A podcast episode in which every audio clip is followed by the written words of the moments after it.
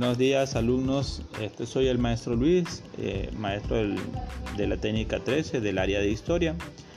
Eh, trato de enviarles una breve explicación a través de este audio para que ustedes eh, comprendan un poquito más las actividades que se les están dejando a través del, formato que se les envió el martes.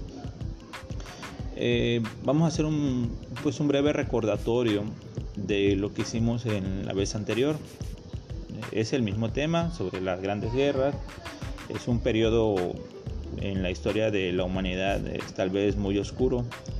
Eh, la primera parte que ustedes analizaron vieron el, inicio de la Primera Guerra Mundial y vieron también sus causas, consecuencias, eh, la presentación, se puede decir así, de las de las nuevas este, armas eh, que pues, se dieron como consecuencia de la industrialización en los países y, la idea de, pues, de protegerse, entre comillas, ante cualquier ataque de otro país. Eh, esto pues obviamente derivó en países perdedores y países ganadores los cuales en este caso siguieron trabajando bajo la idea de, la guerra. Entonces los países perdedores mm, al ver que las sanciones, los castigos eran excesivos según ellos, este, volvieron a, a entrar en conflicto y es el segundo tema que estamos analizando donde vemos esa parte en la cual la Segunda Guerra Mundial entra en escena y aparece un personaje importante que se llama Adolfo Hitler y su idea que se llamaba fascismo. ¿sí? Analizamos entonces este, parte de esta situación, analizamos en su trabajo, sus, actividades eh, van a entrar en el, ver qué es el Tratado de Versailles, que es un tratado que impuso muchas sanciones a, este, a Alemania y que eso causaba en sus gobernantes este, una idea de, venganza. Y se aparece pues una figura que es Adolfo Hitler y él es el que encabeza todo este movimiento. ¿sí? Y podemos observar también que pues se generan dos bandos, países aliados y países o potencias del eje. Ustedes van a identificar eso que viene en la página 83 de su libro. Eh, también creo que por ahí hay una película que se llama Pearl Harbor. Ustedes van a ver qué importancia tuvo ese suceso en la Segunda Guerra Mundial. ¿sí? Entonces, este, hay hasta, como les comentaba, películas de esa situación.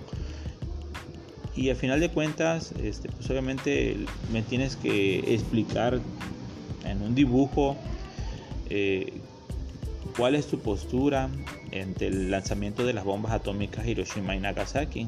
En un dibujo puedes ponerle una frase, puedes agregarle, no sé, este, no a la violencia, lo que tú gustes que puedas eh, eh, tratar de, explicarme en ese dibujo sobre tu idea o sobre lo que tú piensas sobre, sobre esa situación que se dio en esos dos países japoneses, perdón, en esas dos eh, pues, ciudades japonesas.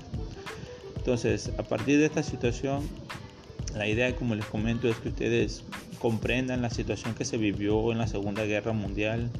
Hay películas que se llama, por ejemplo, El niño de pijamas a rayas, este, la otra que se, este, que se analizan y que se meten en, la, en ese tiempo de la Segunda, este, segunda Guerra Mundial y, y todo lo que se vivió, pues obviamente pues es, algo real, no es inventado tal vez por una película, sino es una situación que tuvimos como humanidad y en la cual debemos reflexionar sobre, este, pues obviamente las consecuencias que hay para nosotros directamente, aunque estemos lejos de esos lugares o lejos de esas zonas, eh, los problemas de guerra a nivel mundial no nada más afectan a un país o a dos países, afectan a todos.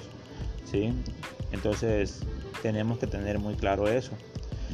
Eh, traten de, irle, ir comprendiendo que es lo principal, lo que las actividades tratan de hacer es que ustedes comprendan eh, cada uno de los elementos de la Segunda Guerra Mundial y lo que pues fue su aportación para ese proceso, ¿sí? Y sobre todo, este, si no tienen el libro, pueden ir a buscar en algún otro libro que tengan o de historia, de historia del mundo, o pueden igual buscar en internet. La idea es que pues, eh, pues ustedes puedan ir comprendiendo parte de este, de este importante tema y podamos seguir avanzando, ya que como pues ustedes también lo ven, muchas historias, historias de vida, historia de, de mi comunidad, la historia del país, historia del mundo, todos los sucesos que pasen están encadenados o tienen consecuencias en otra, ¿sí? Entonces, este, pues como dice, eh, la historia la vamos armando y se va generando a través de los acontecimientos o la actividad del ser humano. ¿sí? Si no hay ser humano, no hay historia. Entonces es importante tener eso en cuenta. ¿sí? Eh, cuídense mucho y hasta la próxima.